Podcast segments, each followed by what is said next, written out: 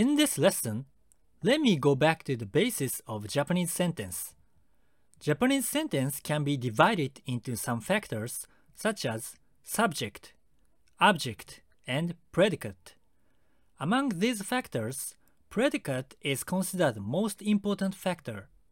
Verbs, adjectives, and nouns can constitute predicate, and each sentence is called verb sentence, adjective sentence, and noun sentence.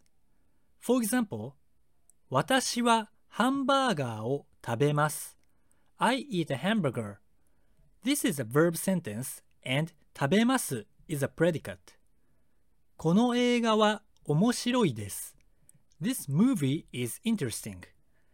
This is adjective sentence and 面白いです is a predicate.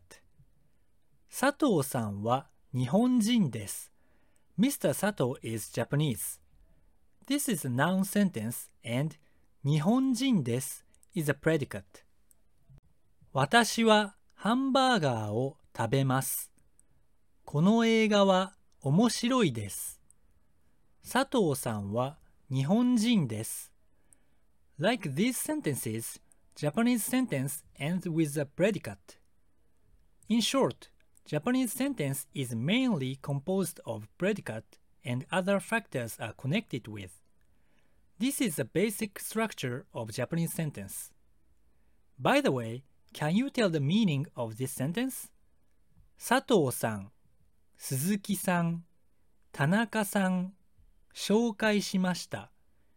If I translate this into English directly, Mr. Sato, Mr. Suzuki, Mr. Tanaka introduced.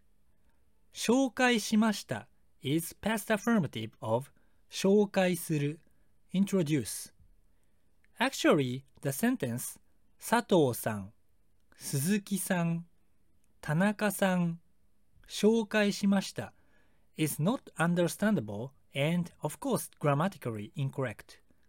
So how it can be correct sentence and understandable? The answer is a case particle.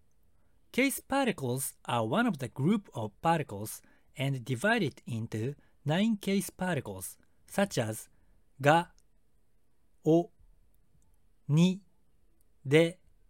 A case particle is used to clarify the relationship of each factors. If I use case particles for the sentence I have just introduced, magically the sentence will make sense. Let me show you.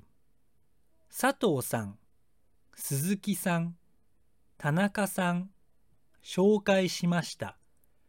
If I use case particles, the sentence will be 佐藤さんが鈴木さんに田中さんを紹介しました。